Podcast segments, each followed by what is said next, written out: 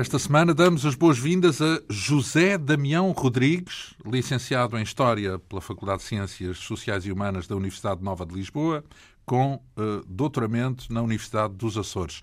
De resto, o nosso convidado estudou a história dos Açores e também da exploração humana no Oceano Atlântico é, além disso, o coautor deste livro intitulado História da Expansão e do Império Português. É uma edição esfera dos livros com pouco mais de 600 páginas, coordenada por uh, João Paulo Oliveira Costa, que aqui tivemos nos dois últimos programas, a falar uh, dos primórdios e, e, e, do arranque do domínio português à escala global.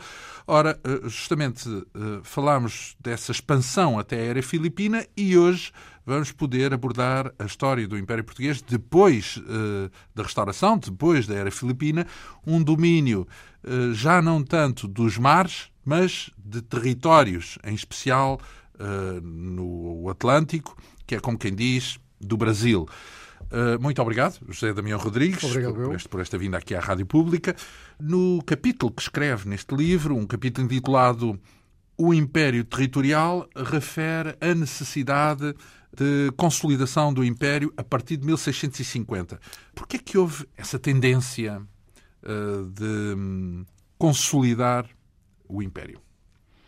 Eh, essa tendência é uma tendência que já se pode assinalar eh, no período filipino. Uhum. A exploração a partir da costa do Índico ou da costa do Atlântico em África para o interior ou a exploração do território brasileiro já se encontram identificadas, já temos expedições nesse sentido durante os reinados de Filipe II, uh, Filipe III, Filipe IV. Mas porquê que houve essa necessidade de é uma, entrar é, no terreno? É uma busca de recursos, é uma busca de conhecimento, de, de reconhecimento do território, tentativa de fixação de população, uh, encontro de novos aliados, Uh, e, e não isto... há também encontro de conflitos? Obviamente que cada vez que se avança para o interior encontram-se novas populações e umas. Uh, a favor, outras contra, não é? Umas entendem que nós podemos ser aliados, outras desconfiam da nossa presença.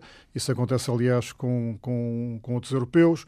Quando existem conflitos, quando existem guerras, há sempre também deslocação de populações e isso vai originar outras guerras em outras frentes com as quais nós iremos lidar uh, mais tarde ou mais cedo também, muitas vezes.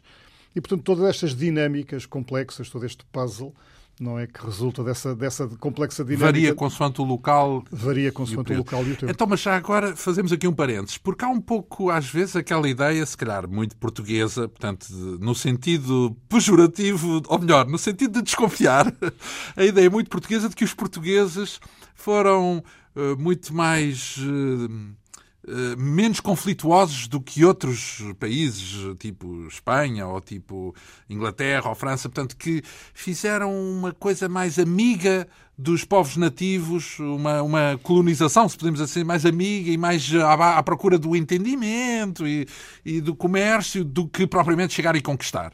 Isto tem algum fundamento ou é mesmo um, um um preconceito eh, sem, sem razão de ser. Esta é uma questão complexa, é uma questão difícil e é uma questão que, obviamente, terá respostas ideológicas muito vincadas consoante os lados. Aí mesmo em Portugal não há consenso uh, sobre essa matéria? Não haverá consenso. Não é? A questão do racismo, a questão...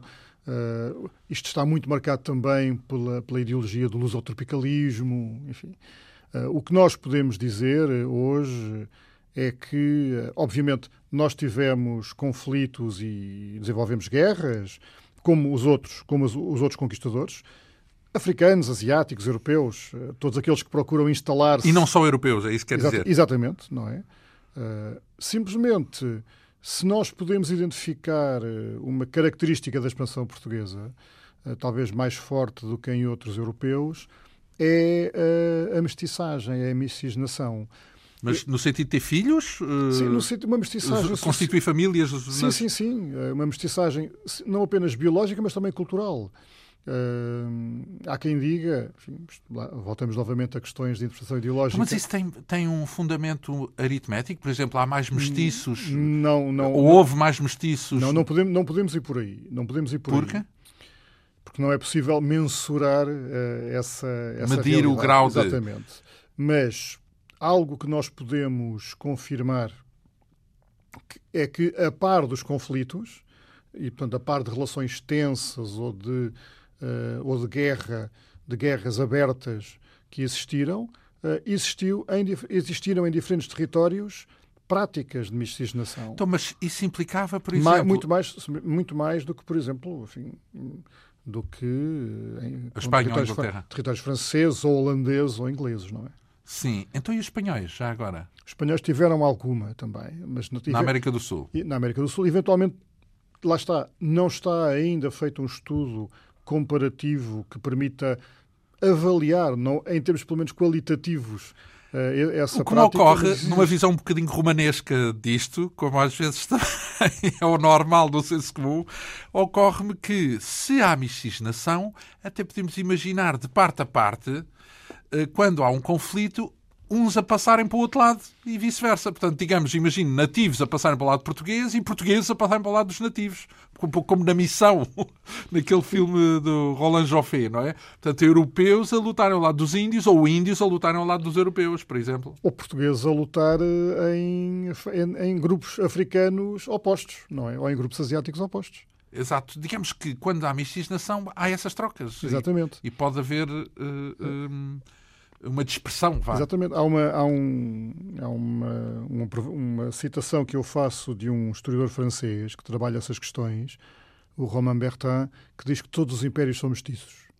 E a ideia é que não é possível a nenhum império uh, consolidar-se e sobreviver sem a cooptação e a colaboração das populações locais, e nomeadamente das elites locais.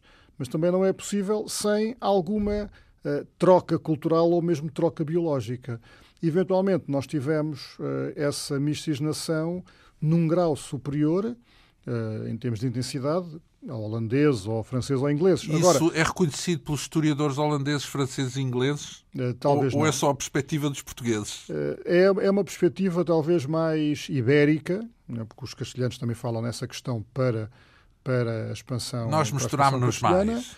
Uh, e será talvez um contraponto entre uma historiografia norte-europeia e uma historiografia sul-europeia. Uh, muito bem, como há contraponto, é suposto ser uma ciência e não haver assim tanto, ser algo observável ou, ou comprovável e não ser assim tão alvo de, de divergências, não é? Mas sabemos que, claro, que a história também não está não é assim tão cristalina, os documentos são limitados.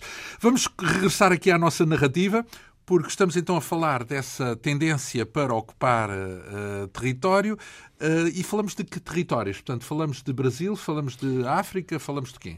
Falamos sobretudo de Brasil, mas podemos também falar de tentativas de avanço para o interior a partir de Luanda, a partir de Benguela, na zona que será hoje Moçambique e, uh, mais tarde, algumas tentativas de consolidação em territórios asiáticos. E qual era a ideia? Era colonizar, então, já nesse momento? A ideia era, primeiro, reconhecer uh, o território, encontrar uh, riquezas. isso resulta, era, sobretudo, uma busca. No caso de Angola, foi a primeira busca de prata que não se, que se revelou infrutífera. E depois aí, claramente, apostou-se no tráfico de escravos e, e, o avanço para o interior e era o ouro e os diamantes, que agora toda a gente sabe que há diamantes em Angola, não era Isso é muito depois, não. Isso, é Isso é muito virá muito depois. Uhum. Uh, no Brasil já se buscava já se buscava minério no final do século XVI, uh, primeira metade do século XVII. Com ouro? As, com as, não. Sim. Uh, uhum. Com as bandeiras, as grandes bandeiras paulistas. E o ouro virá a ser encontrado uh, no final do século XVII. Não se sabe exatamente quem nem quando.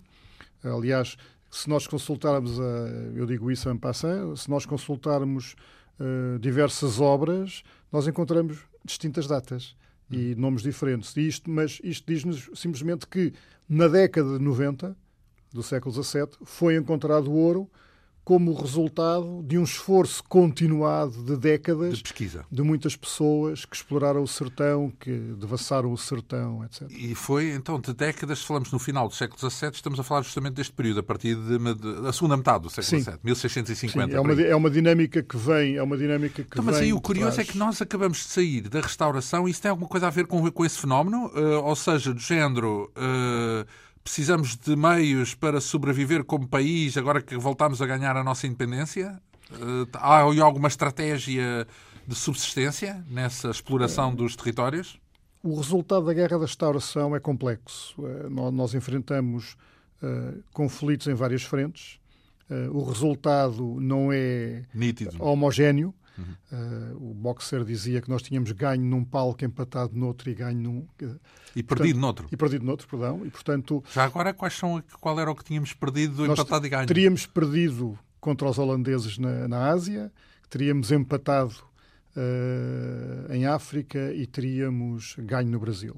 Mas mesmo ganhando no Brasil, tivemos que pagar uma imunização em sala aos holandeses. Que, seja, nós, os holandeses foram expulsos, e mesmo assim eh, nós fazíamos comércio com eles uh, na Península Ibérica, eles traziam, traziam produtos Norte Europa, vinham buscar o sal, de, o sal uh, Setúbal, levavam o sal para, para Castela, obtinham a prata, deixavam a prata aqui e levavam depois o sal para o Norte. Portanto, aqueles com quem nós fazíamos comércio eram aqueles também com quem nós fazíamos a guerra. Portanto, as situações então, são muito mais complexas. o que é que é essa história de pagar indemnizações? Porquê? Porque nós não éramos, apesar de tudo, uma potência dominante eh, em termos, em termos da grande política europeia. Então, mas há aí uma regulação, é isso? Houve um intermediário que estipulou ah, essas indemnizações? Há, há, toda, há toda uma lógica de diplomacia, há toda uma lógica de intermediações, há toda uma... Que implicou pagar dinheiro. Que implicou pagar sal. Quer dizer, há uma, indemnização... Em géneros. Em, em géneros também, também obviamente depois em capital. O resultado é que uh, também a experiência holandesa no Brasil é uma experiência uh, que, que, se que, se traduz depois na, na, transplantação da tecnologia do açúcar para, para as ilhas que os holandeses dominam nas Caraíbas, uh, que, vai, que vai inundar o, o, mercado europeu com açúcar e vai alterar uh, o equilíbrio dos preços, vai provocar crises comerciais. Temos uma crise comercial no Atlântico Português em que altura? Nos anos, nas décadas de 70, 70, 80. Há também problemas no Brasil. 70, termos... Dom Pedro II. Exatamente. Sim, estamos, estamos no, no, no, reinado de Dom Afonso VI, mas a regência de Dom Pedro. Uhum. Há também depois crises eh, no final do reinado, crise com secas e com epidemias no Brasil, na viragem do reinado de Dom Afonso VI para Dom Pedro II. E, portanto, todas estas dinâmicas de avanço para o interior são, no fundo, por um lado, uma tentativa de alargamento, digamos, da fronteira de colonização e de encontrar mais recursos que possam responder às necessidades de um litoral que começa a estar cada vez mais ocupado, cada vez mais uh, dinâmico do ponto de vista social e económico. Portanto, já existia Rio de Janeiro, já existia isso tudo. Sim, existia a Bahia, existia o Rio, existia as principais cidades costeiras. Olinda, exatamente. Não é? Um, falámos aí de um pormenor que existe em África, mas imagino que não existe tanto no Brasil, que é a escravatura. Porque o comércio de escravos é uma coisa africana, não é uma coisa brasileira. Ou melhor, os índios brasileiros, os nativos eh, que viviam no território do Brasil, não foram, não fizeram parte desse comércio de escravos. Uh, as bandeiras tinham inicialmente como fim também uh, capturar índios para o trabalho das, Só que... das plantações. Só que falava-se que, por circunstâncias várias, uh, se fosse pela, pela resistência física, fosse pelo facto de terem que lidar com a, a oposição das ordens religiosas que defendiam a liberdade dos índios, uh, a mão de obra indígena, embora tenha sido usada, uh, revelou-se revelou não ser uh, rentável, rentável e sobretudo e sobretudo uh, não não não não era uma mão de obra que pudesse uh, opor-se em termos de lucro e de capacidade. Pois lá está, não era rentável. Uh, ao volume depois associado ao tráfico de escravos que vinha da África. Hum. Ou seja, existia, existia uma população indígena que fugia e era preciso organizar expedições para ir atrás. Depois aqueles Isso onde? No Brasil? No Brasil, no Brasil. Ah, digamos que era uma chatice, pronto, de uma forma simples. E não, e não rendia, não é? Sim, e depois há uma coisa interessante que, que é preciso notar. Ou seja, as missões uh, que catequizavam e educavam os índios também depois os organizaram para resistir ao avanço dos próprios ah, Então aquilo que vinha no filme, na missão, é, é tem uma verdade histórica também ali? tem, não é? A, a missão acontece no século XVIII, mas nós já encontramos isso no século XVII. E eram portugueses a tentar resistir a essa ideia da colonização e da, e da mão de obra escrava? Nós encontramos, encontramos jesuítas castelhanos e jesuítas italianos e jesuítas portugueses na província do Paraguai, uh, juntos a organizar. Uh, a organizar as missões uh, e, lá está, em alguns casos, a armar os índios para resistir aos avanços dos paulistas. Uh, então, quando vê um filme desses, reconhece que aquilo tem algum fundamento. Portanto, Sim, não é há, algum, só... algum fundamento. Bem, uh, estamos a falar uh, desse, desse momento onde é um desafio muito maior, não é? Porque o, ter o território. Uma coisa é patrulhar o mar, que, pronto, e uma vez por outra há um, um navio. Outra coisa é um, um sítio onde já há pessoas, já há terra, já há muita gente a querer essa terra. Um, esse, o país tinha a capacidade de controlar os seus territórios nesse período, final do século, portanto, a seguir à restauração? Eu acho que uma das questões que nós discutimos é que um dos aspectos mais interessantes e talvez mais fascinantes é como é que um pequeno país, eh, demograficamente débil, comparado com, com outras formações políticas como a França ou a Inglaterra, pôde estar presente em, em tantos territórios distintos, não é? Durante tanto tempo. E qual é a resposta? Lá está, uma vez mais, também passa pela miscigenação e passa por uma questão que não é só a miscigenação, é a plasticidade do Império Português, a capacidade de adaptação, a adaptabilidade. Eh, as estruturas sociais e institucionais portuguesas foram transplantadas, foram exportadas, se quisermos, para diferentes territórios, mas depois foram adaptadas às circunstâncias. Dê-me um exemplo para se perceber. Bem, nós, nós, se nós, o professor António Manuel Espanha perguntava a certa altura porque é que tinha sido portuguesa a expansão portuguesa. Uhum. Parece óbvio. Mas a questão é que se nós olharmos. E, o que, e que outra coisa havia de ser se não fosse portuguesa, a expansão portuguesa? Mas é que isso significa sublinhar estas características que são exatamente essa, essa, essa, exatamente essa plasticidade. Nós, por exemplo, ao contrário, uh, bom, outros impérios o fizeram, obviamente, também, não é? Uh, mas nós, nós temos essa capacidade de, uh, nos territórios, apenas fazemos comércio. Enfim, negociamos para. Somos uns entre muitos. Não é para colonizar, isso? Não, exatamente, fazemos apenas comércio. Por exemplo?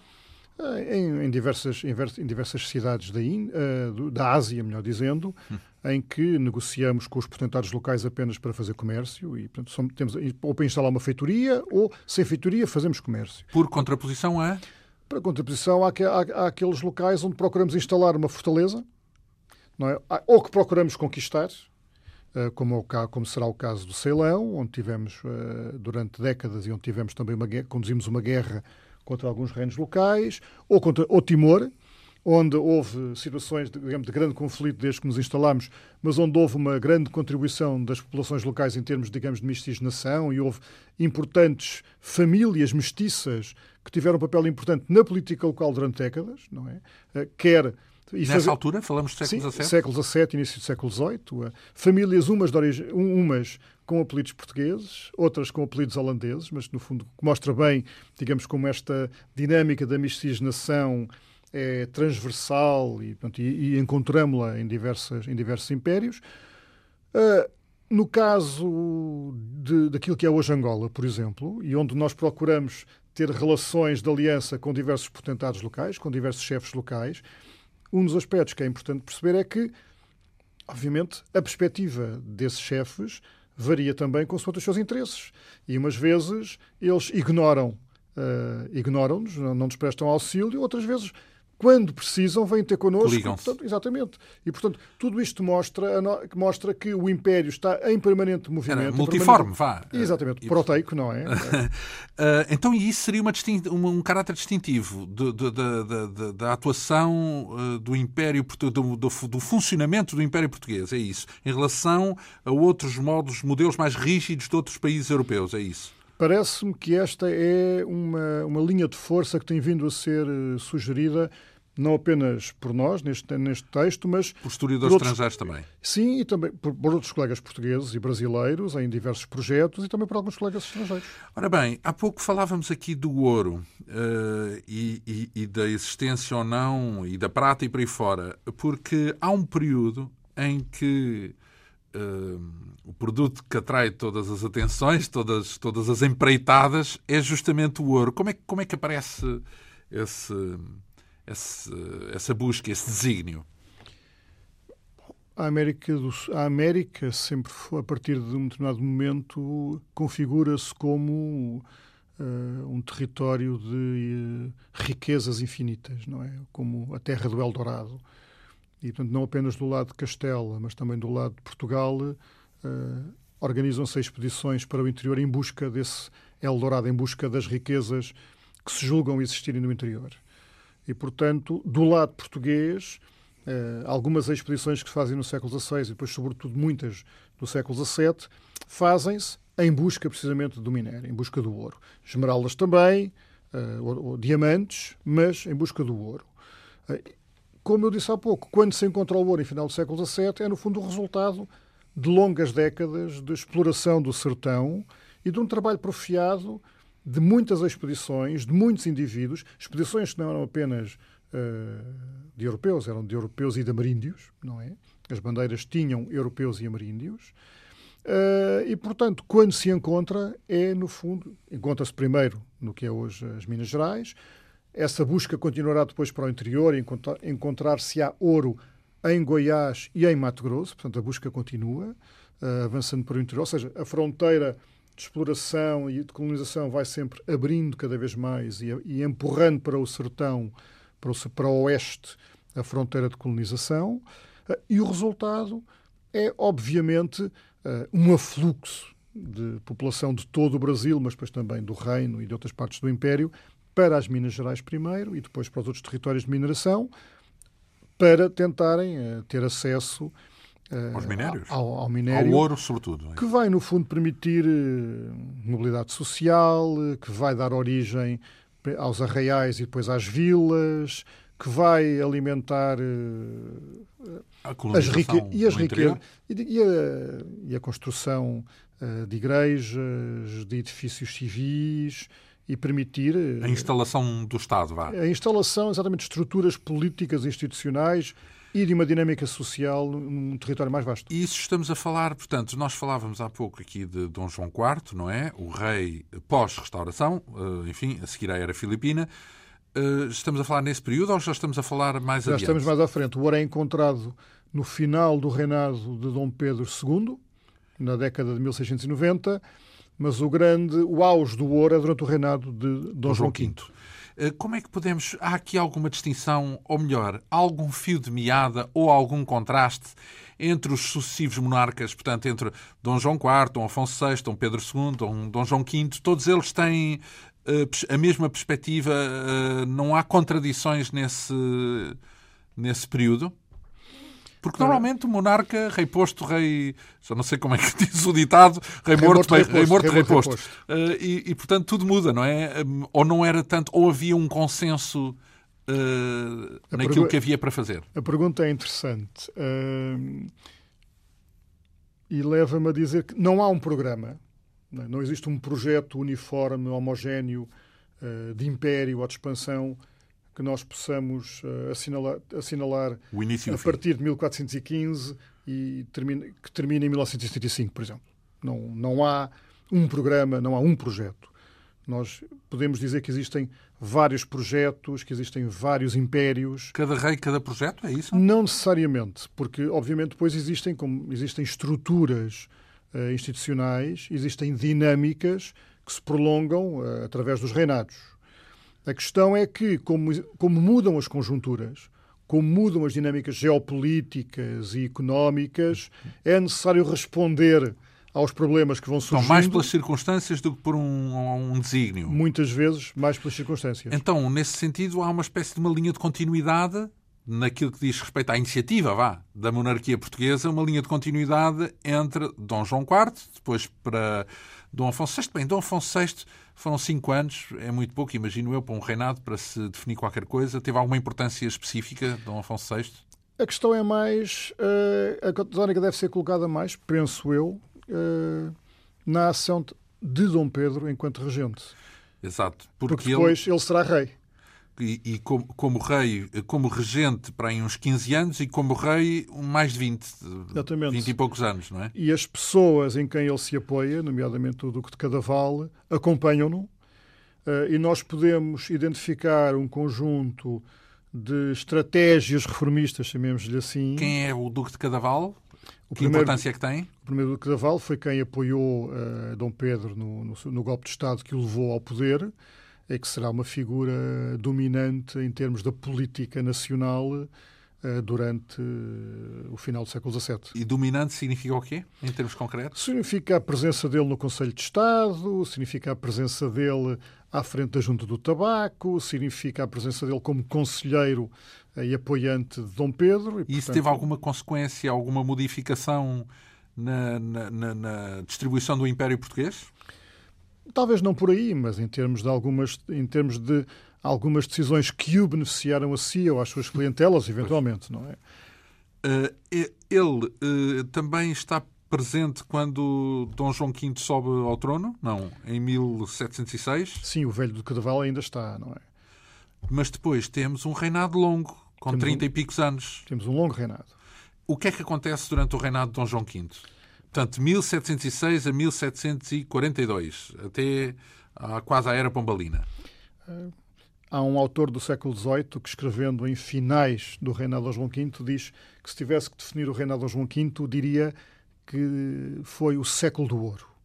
E isto diz bem o que é que, para os, os coevos, para aqueles que testemunharam o fluxo de riquezas no reinado de João V, foi, digamos, a tónica do reinado. Uh, o Mas ouro, falamos do ouro do Brasil, é isso? Falamos do ouro do Brasil.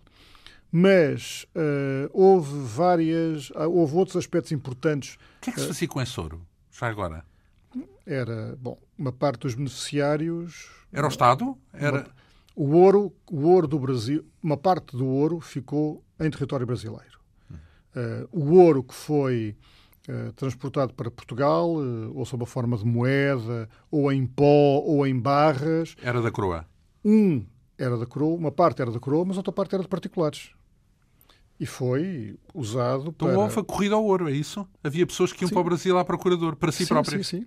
Dizer, e depois havia... Não, porque isso não é, não é regulado, uma coisa, qualquer pessoa pode ir à procurador. Mas é para isso depois... agora, agora, como não temos ouro, é não será depois, pertinente. É mas... por isso depois que se tenta, que se tenta controlar, através de legislação que não funciona, obviamente, que se tenta controlar uh, o, o, fluxo e a circulação de gentes, que se vai mais tarde criar o sistema de passaportes, não é? Ou seja, procura-se controlar a circulação de pessoas. Porquê? Porque, obviamente, existe o contrabando, existe a fuga ao fisco. Porque a partir do momento em que o ouro é descoberto e a partir do momento em que se começam a, a começam a surgir os arraiais e criam-se as primeiras estruturas de controlo, de enquadramento da população e de controlo da, da mineração e da arrecadação de direitos, obviamente que as pessoas começam também a querer não pagar esses direitos, não é? Aliás, durante a década, durante a década de 20 e na década de 30 temos vários protestos nas minas. Então, mas vamos lá ver, mas o rei manda a pesquisa, ou melhor... A, a pesquisa é particular. E tem é que pagar um, uma taxa, um tributo, é isso ao rei? Pois tem que pagar o quinto, não é? Pronto, um quinto e era, e era essa a proporção? Exatamente. 20%, isso eram os bons tempos. Mas depois, Onde é que se chama? na década de 30, propõe-se um novo sistema, que é a capitação, e que leva a vários protestos, etc. E, portanto, ou seja, tal como hoje, cada vez que o fisco aperta, cada vez que há pressão fiscal, há é protestos. Mais de um quinto. Exatamente. É mais, normalmente é mais de um quinto. Mas agora imagina o que é taxarem dizer, um quinto do ouro, não é? Portanto, sim, sim. Portanto, enriqueceu um, um claro. pedaço. Então, e isso eh, notou-se? Ou seja, apareceu um país rico com, essa, com esse negócio do ouro, com esse comércio do ouro? apareceram grupos ricos, apareceram igrejas ricamente decoradas. Fausto. Multiplicaram-se multiplicaram palácios, houve investimento na, na arquitetura civil e religiosa, houve aquilo que nós poderíamos chamar hoje mecenato cultural. Portanto, a cultura conheceu também um impulso Sim. nessa época. E, e, é um, e é um dos. E uma coisa importante. É, não é por acaso que a ópera do Tejo é construída imediatamente antes do terremoto, portanto, mil, e também é destruída pelo terremoto. Portanto, durou um edifício que durou pouquíssimo. Mas toda a gente diz que era um edifício uh, sintomático, digamos, simbólico da, do luxo e da, do, lá, do gosto pelo pelo, pelo Fausto, pelo é? Fausto e pelo, pelo luxo. Sim, dois, da, dois, da, exemplos, da dois exemplos que não estão aqui, não, não estou aqui contemplados, mas que podem dar uma resposta a essa pergunta. Em 1715, o embaixador de Portugal uh, em França, quando, é, quando faz a sua entrada na corte, atira moedas uh, à população uh, quando ah, passa sim? na rua que obviamente não, é, não são moedas suas, mas, ou seja, é um gesto de liberalidade, de, de magnanimidade, porque ele está a Eu sou português, uma... tomem lá. É a imagem do rei. e é isso que ele quer dizer, no fundo. E isso tem correspondência, ou seja, na Europa o país é visto com esse poder? E essa é a segunda, a segunda questão. Uh, o ouro do Brasil ajudou, não só, mas ajudou uh, Dom João V a conseguir a paridade diplomática com as monarquias castelhana e francesa junto da, da, da Santa Sé, uh, com o título de com um título concedido em 1748. Então há de haver algumas estátuas e algumas igrejas em Roma que têm dinheiro de, desse dinheiro português desse desse período, do período do ouro do Brasil.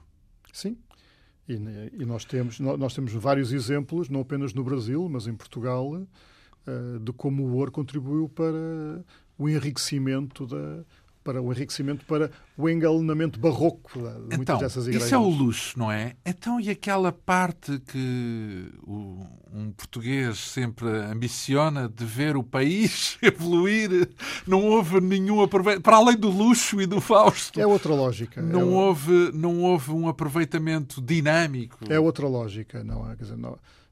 É o novo rico, então. Não é bem um novo rico. Um, um espião francês dizia que o rei de Portugal desconhecia quanto ouro uh, era uh, arrecadado no Brasil, porque não havia controle. Não havia controle. Porque de facto não existiam orçamentos, não, existiam orçamentos de Estado, não, não. Não havia tesoureiros na corte?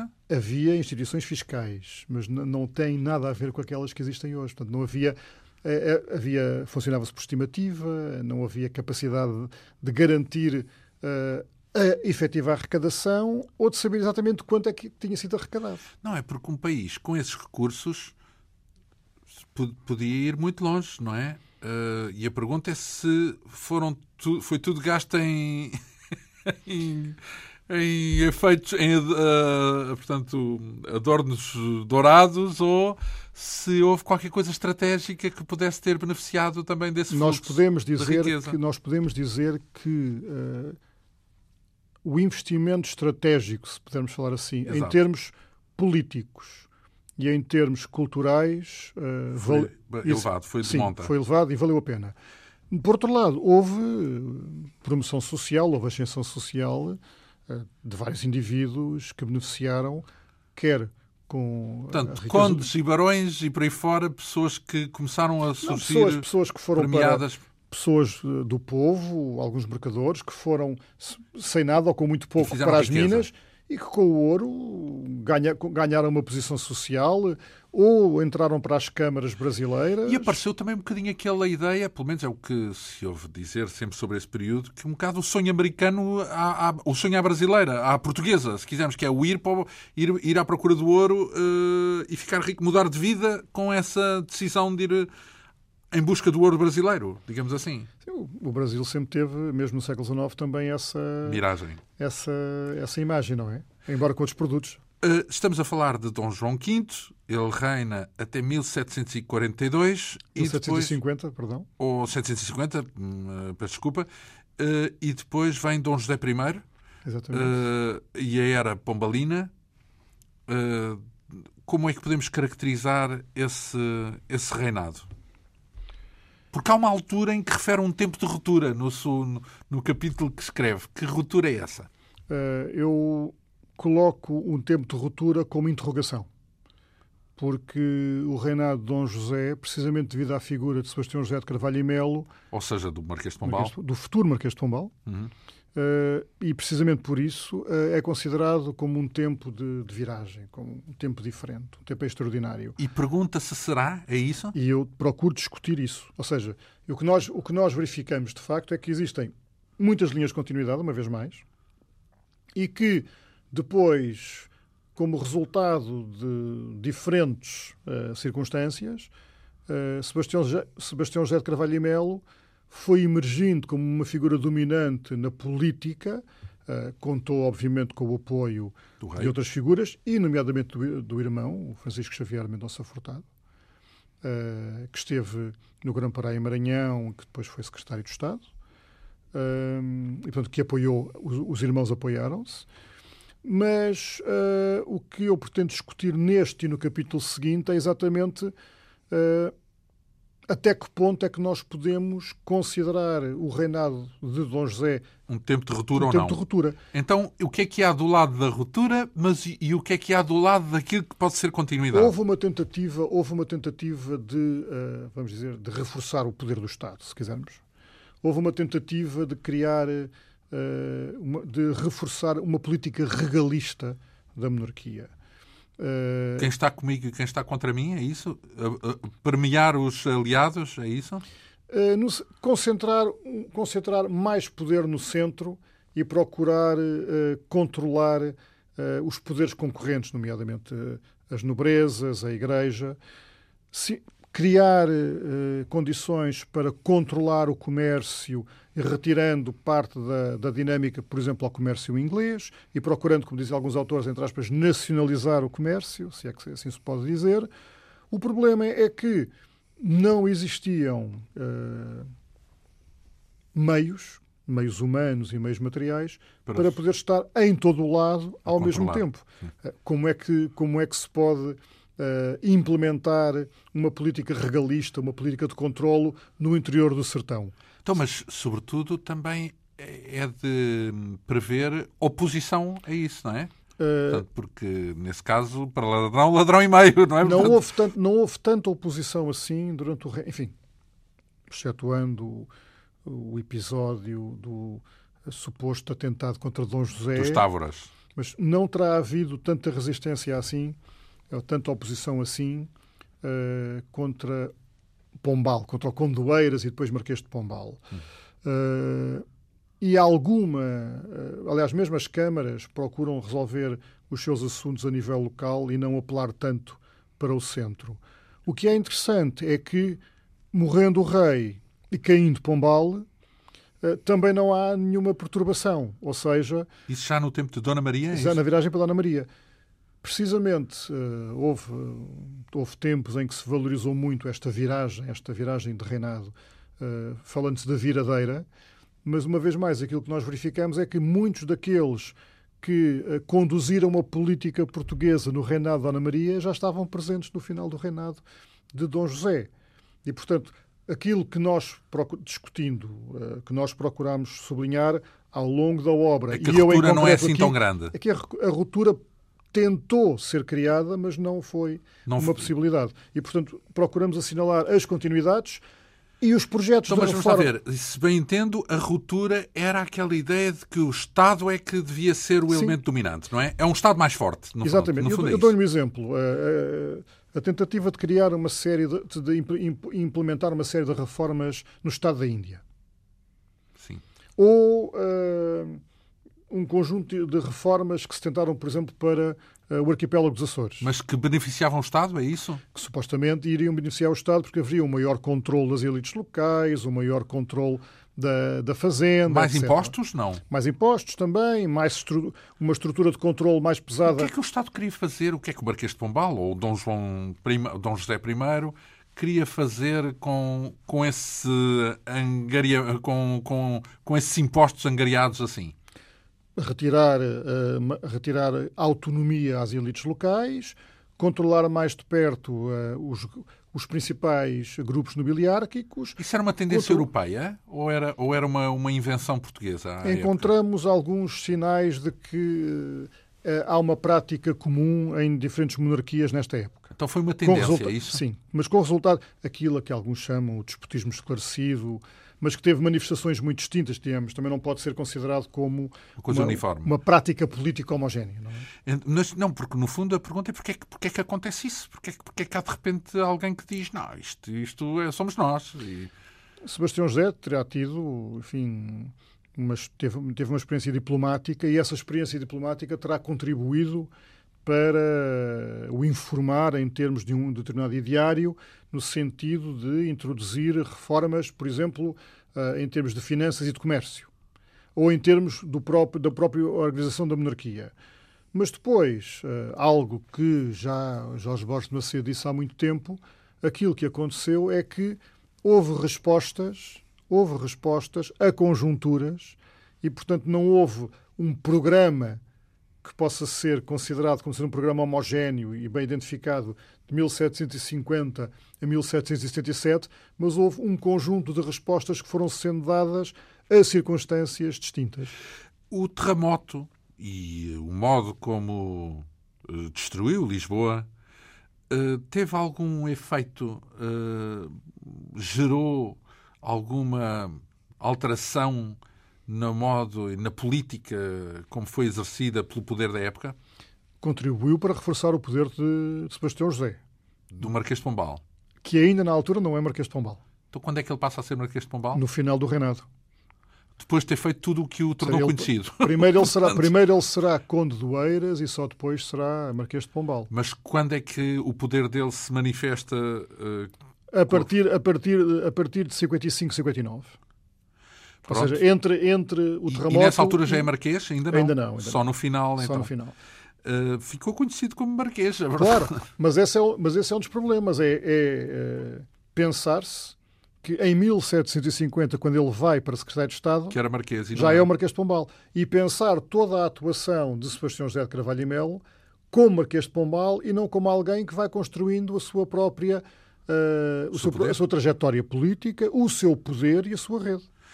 Uh, o que é que o uh, perde, ou melhor, como é que ele perde essa influência uh, que tem, uma influência que acumulou, pelos vistos, tão sabiamente? O, o, rei, o rei é que o protege, o rei é que o apoia.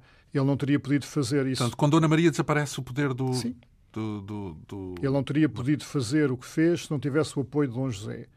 Morre Dom José, desaparece o, o grande apoio. Bastava ele cultivar o apoio da Dona Maria. Pois, mas são, são, são outras redes, não é? Ele não são outras redes de, de poder. Então, e aí? O que é que temos com Dona Maria? Porque ela reina, uh, apesar de tudo, uh, e poucos anos. Uh, o que é que acontece durante. E, portanto, falamos no final do século XVIII, 1777, penso eu, que é quando ela chega ao trono, não é? Até ao fim do, do século. Temos, enfim, por um lado, o fim de alguns projetos de, do Marquês de Pombal, como as companhias estáticas, as companhias de comércio. Mas, por outro lado, temos linhas de continuidade, porque quem está como secretário de Estado, eh, um dos secretários de Estado, aliás, é Martinho Meli Castro, que já estava presente uh, ao tempo de Dom José I. Uma das, um dos aspectos interessantes que, que merece ser relevado é uh, a fundação da Academia das Ciências de Lisboa, e a organização de toda uma série de expedições Durante científicas de Dona Maria. Dona Maria. Expedições uh, científicas para? Expedições científicas para identificar espécies minerais, espécies vegetais. Ciência pura? Uh, sim. Uh, criação de museus, criação de, de, de jardins. Isso também tem algo de visionário ou é uma corrente europeia também? É algo que se inscreve numa dinâmica cultural que nós encontramos na Europa nessa época e tem a ver com uma noção de que o Império uh, contribui para o enriquecimento da monarquia. E é preciso conhecer as riquezas desse Império, neste caso, uh, as riquezas do mundo animal, do mundo vegetal, do mundo mineral, para saber como é que essas riquezas podem ser uh, usadas em termos da indústria, em termos do comércio. Então, artes e ciência têm um, um período uh, de relativo desenvolvimento nesse, nesse período, nessa altura. Sim, uh, e tem, temos muitos textos, temos muitas descrições de viagens, temos muitos projetos reformistas, daí a ideia, no fundo, da continuidade em termos do reformismo. no final do século XVIII é um período muito interessante em termos, de, em termos das, das viagens filosóficas o que é que aconteceu, um parênteses aqui, eh, com o Marquês de Pombal? Portanto, ele deixa de ser primeiro-ministro, como é, como é que foram... Depois, é, é, enfim, ele é, ele é exilado, não é? E depois eh, terminará os seus dias afastado da corte, portanto, sem o poder que, que, que deteve tinha. durante o final do reinado de Dom José I. Uh, Dona Maria, como é que podemos então considerar um reinado que faz essa tal aposta nas artes, na, na ciência, no conhecimento do Império e de tudo o que isso implica. Uh... Sim, mas há também outras linhas de continuidade, se me permite. Por exemplo, no, no, durante o reinado de Dom José e continuando no reinado de Ana Maria, nós temos toda a dinâmica das novas conquistas na Ásia, ou seja, no estado da Índia, que ampliam consideravelmente. Que conquistas são essas? Todo um conjunto de territórios uh, em, torno de, em torno de Goa, não é? que, ou seja, que, que ampliam a o base Estado. territorial do Estado da Índia, a consolidação de fronteiras, a assinatura de um conjunto de tratados com os principais uh, reinos uh, fronteiriços. E esta dinâmica é uma dinâmica que vem já do reinado de Dom José I e que continua. Portanto, uma vez mais, nós percebemos que não existem estas rupturas necessárias quando morre um monarca e, e lhe sucede outro, mas percebemos que existem dinâmicas que estão muito para além da, da mera sucessão uh, de reis. Ora bem, na parte final uh, do reinado de Dona Maria I, há uma revolução em França. Há a Revolução da República. Uh, o que é que isso tem alguma influência neste reino? a Revolução Francesa assustou todas as cabeças curvadas da Europa e os seus ecos espalharam-se e, inclusive, atravessaram o Atlântico. Uh, não só a Revolução Francesa, mas antes também a Revolução, America, a Revolução das Colónias uh, Inglesas na América do Norte.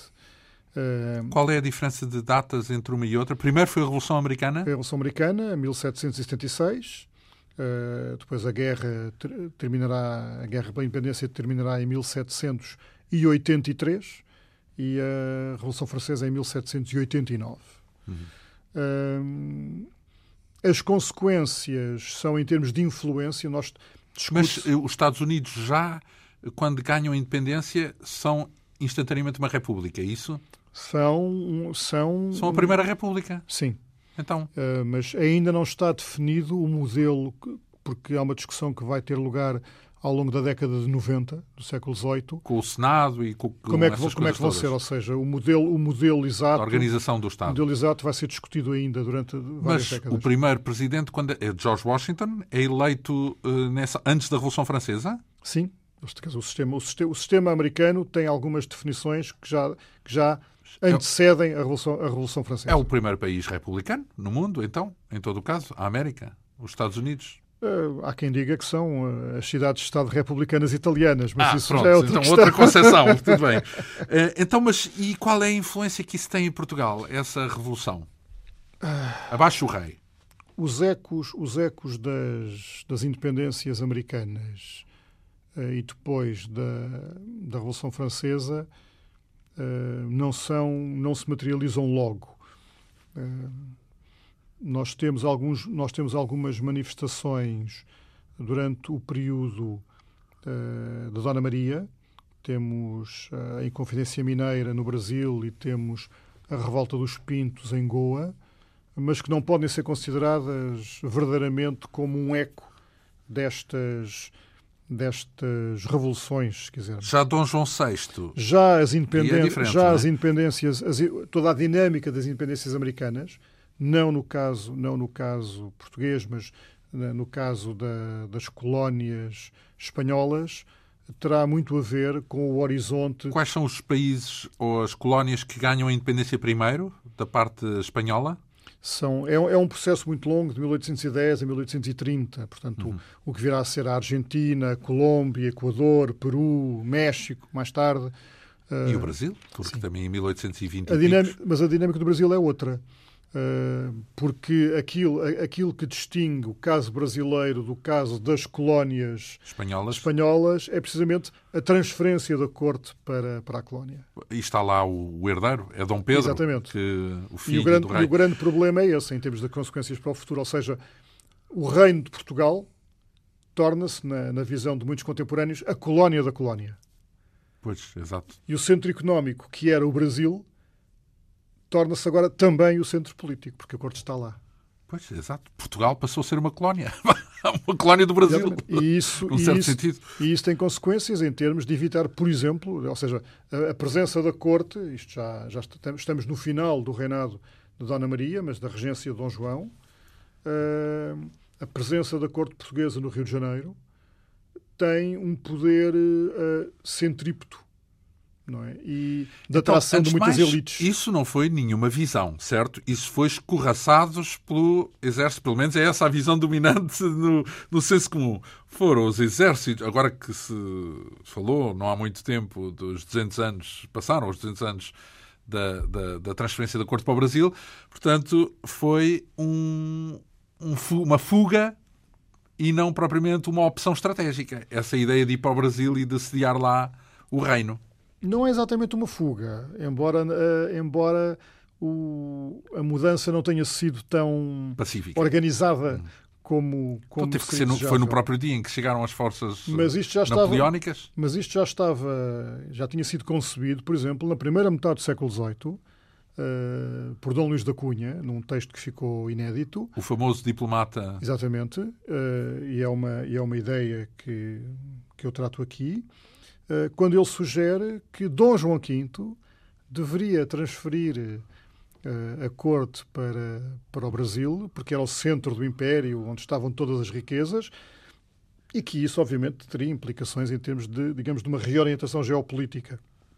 E depois, eh, ainda antes das invasões napoleónicas, Dom Rodrigo de Sousa Coutinho, um grande diplomata e político português do período, já está a sugerir que a corte se transfira precisamente para o Brasil e, portanto, já há uma espécie, digamos, de antecipação daquilo que irá acontecer. Portanto, aquilo que acontece em 1807 não é, como, como, enfim, como algumas paródias transmitem, não é uma decisão apressada e à última da hora, é já algo... era uma hipótese há algum tempo. Exatamente, é algo que já está. É Sim, algo mas ao coincidir com a invasão uh, napoleónica. Esse foi, o, esse foi o clique, não é? Foi o timing que, que determinou que tinham que mudar para, para não acontecer aquilo que veio a acontecer à família real espanhola. Se bem que o que é que aconteceu à família Fica, digamos, foram, digamos que foram convidados a permanecer junto dos franceses, ou seja, uh, Napoleão... humilhados, no fundo a humilhação.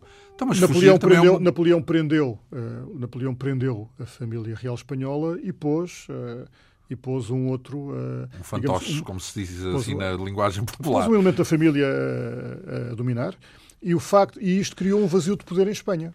E aqui, e, ou seja, este vazio não existiu em Portugal. Então, não existiu um vazio em Portugal? Não, em termos de poder, não existiu um vazio de poder. Porque... Então, e mesmo em termos de poder não existiu? A cor, o rei existe uma monarquia, existe um império e o rei, e a, ah, e o rei mas, continua mas, mas, Sim, continua, mas está uh, do outro lado do Atlântico, não é? Mas é onde está a corte. O centro é onde está a corte. Então, mas e o país? O que é que acontece ao país enquanto a corte está lá do outro lado? É uma parte do império. Mas há uma diferença. Digamos que o país sofre, o território sofre. e as pessoas que cá estão claro. sofrem porque o poder se desloca para claro. o outro lado do Atlântico. Por isso, é? por isso mesmo se sentiram colónia da colónia. Exato. E por, e por, isso mesmo. E mais isto, e, e, e, tenho a ideia de que há indícios de que os ingleses chegaram a pensar: bem, se foram-se embora, tomamos nós conta disto. Os ingleses ficaram aqui uh, durante, durante alguns anos e isso criou alguns problemas, e aliás levou, inclusivamente, à, à famosa uh, resistências e com ao, amigos destes ao famoso, episódio, ao famoso, ao famoso episódio uh, dos mártires da pátria. Hum. a questão é que, com a presença da corte no Rio de Janeiro, não houve um vazio de poder, mas precisamente houve finalmente uma tomada de consciência por parte da monarquia da necessidade de adequar a nova realidade, ou seja, uma realidade que mudou em 1807, 1808, em termos institucionais. E aquilo que era o Reino de Portugal e dos Algarves passou a ser designado oficialmente como Reino de Portugal, do Brasil e dos Algarves. Então, e o que é que fez com que o rei tenha decidido, afinal de contas, eh, porque uh, regressar? Porque o levantamento, o levantamento, o pronunciamento militar do Porto. Então, mas que não teria acontecido se a corte estivesse uh, em Lisboa, ou isso não é nítido? Não é, não. Eu diria que não é nítido, não é? Ou seja, o pronunciamento liberal uh, poderia ter ocorrido antes ou depois. É? Portanto, é uma coisa mais ideológica do que propriamente. Tem a ver, tem a ver com, com outras dinâmicas uh, que ocorrem na Península Ibérica também, aconteceram em Espanha em 1820, e com dinâmicas europeias em termos de consequências para o Brasil, é que de facto levou uh, a discussão a partir de 1814 se o rei fica ou se o rei regressa a Lisboa, é que levou a uma progressiva clivagem entre grupos que defendiam que o rei devia permanecer e que o centro do poder devia continuar no Brasil, e aqueles que sempre defenderam que o rei devia regressar a Lisboa e que o Brasil devia reocupar a sua posição subalterna no quadro do Império. Estamos a falar uh, na parte, no desfecho, o que é que essa, essa, o grito Ipiranga e essa perda, no fundo, do Brasil Antes de mais, isso é pacífico? Os portugueses não resistem a isso? Não, não tentam reverter esse movimento? Prender, matar, eh, impedir. Eh, o, o, o país colonizador deixa o Brasil assim à toa? Uh, isto é uma questão que eu começo a tratar e o Pedro tratará também, Sim. e certamente dirá. Uh, porque, digamos, nós, uma das coisas que nós articulamos Foi é cruzar que, as, exatamente, os, os assuntos. Não é pacífico mesmo, não é pacífico mesmo no Brasil a adesão uh, ao pronunciamento de Dom Pedro e existem levantamentos na Amazónia, uh, na década de 20, contra uh, a independência do Brasil. Contra a independência do Brasil, contra o centralismo do Rio de Janeiro. E isto mostra que uh, na década de 20 ainda não existe um pensamento do que é o Brasil, não existe a ideia de um Brasil tal como ele existe hoje. Uhum. por outro lado, organizaram-se, tentaram-se organizar expedições militares em Portugal para ir ao Brasil. Só que Obviamente era, era não, impossível. Era inviável. Não havia meios. Uh, bem, já estamos a falar de uma outra, lá está, estamos a falar já de uma parte que compete a, a, a, outro dos autores deste livro, Pedro Aires Oliveira, que teremos aqui para a semana que vem. Uh, da sua parte, uh, Uh, José Damião Rodrigues, só tenho a agradecer esta, esta, sua vinda aqui à Rádio Pública para nos ajudar a, a, explicar, sobretudo, o capítulo pelo qual é responsável, dedicado ao Império Territorial, uh, neste livro que se intitula História da Expansão do Império Português, uh, da Esfera dos Livros. A coordenação é de João Paulo Oliveira Costa. O nosso convidado de hoje, José Damião Rodrigues, assina um capítulo. Para a semana, Pedro Aires Oliveira, com o derradeiro, o quarto capítulo, o ciclo africano, porque uma vez perdido o Brasil, sobrou a África durante algum tempo, até o 25 de Abril, pelo menos. E é disso que vamos falar para a semana. Muito lhe agradeço esta sua Obrigado, vinda meu. com sua, os seus conhecimentos de historiador aqui à Rádio Pública. Esta quinta essência teve a assistência técnica de Ana Almeida, produção, realização e apresentação de João Almeida. Obrigado pela atenção. Regressamos dois a oito dias.